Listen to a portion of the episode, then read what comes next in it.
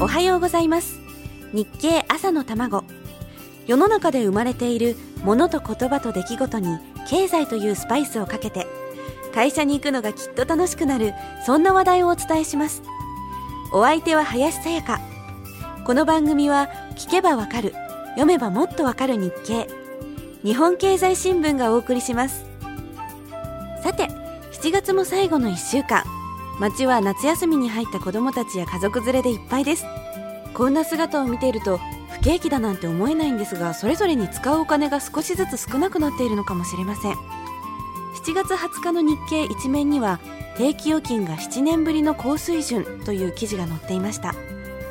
日本全体では定期預金が毎月1兆円近いペースで増えているんだそうです。これまで株などに投資されていたお金がより安全な貯蓄に回ったり仕事の先行きが不安なことからできるだけ貯蓄しようとしている結果なんだそうです。不安感不透明感不況不景気世の中全体が夫婦言ってますよね。一生懸命汗をふきふき働いているサラリーマンの姿が今の日本です。久々に盛り上がった皆既日食も天候が優れませんでしたが福岡では割と綺麗な日食が見られてちょっとラッキーでしたよね。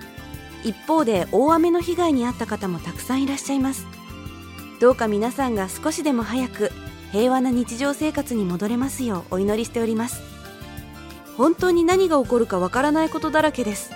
少しでも貯金を持っておきたいという気持ちはとてもよくわかります。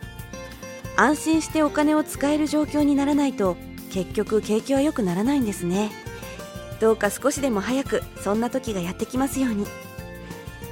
世の中はまさかと思うような出来事だらけなんですがやっぱり最近一番驚いたのはキリンとサントリーの経営統合というニュースでした。つい先日サントリーの方にご出演いただいたのにそんな話はこれっぽっちも聞くことができませんでしたがまさかこんな話が進んでいたなんてびっくりですよね。単純に考えても売上高3兆8000億円の大企業が誕生することになるわけですからそりゃすごいことですよね。ビールと清涼飲料ではもちろん日本一。世界で比較しても最大級の食品メーカーが誕生することになります。さあこの合併話トントン拍子で進むんでしょうか。このところ日経も毎日のようにキリンとサントリーの合併の関連記事が載ってます。それを読んでいくと知らなかったことが次々に出てきて最近はすごく新聞を楽しく読ませてもらってます。例えばサントリーは株を上場していない会社だったんですね。ご存知の方にとってはごく当たり前のことかもしれませんが私にとってはすごく意外でした。大きな会社は株を上場しているものだと思ってましたから。これからの展開がすごく興味深いですよね。さあ続きはまた明日のこの時間です。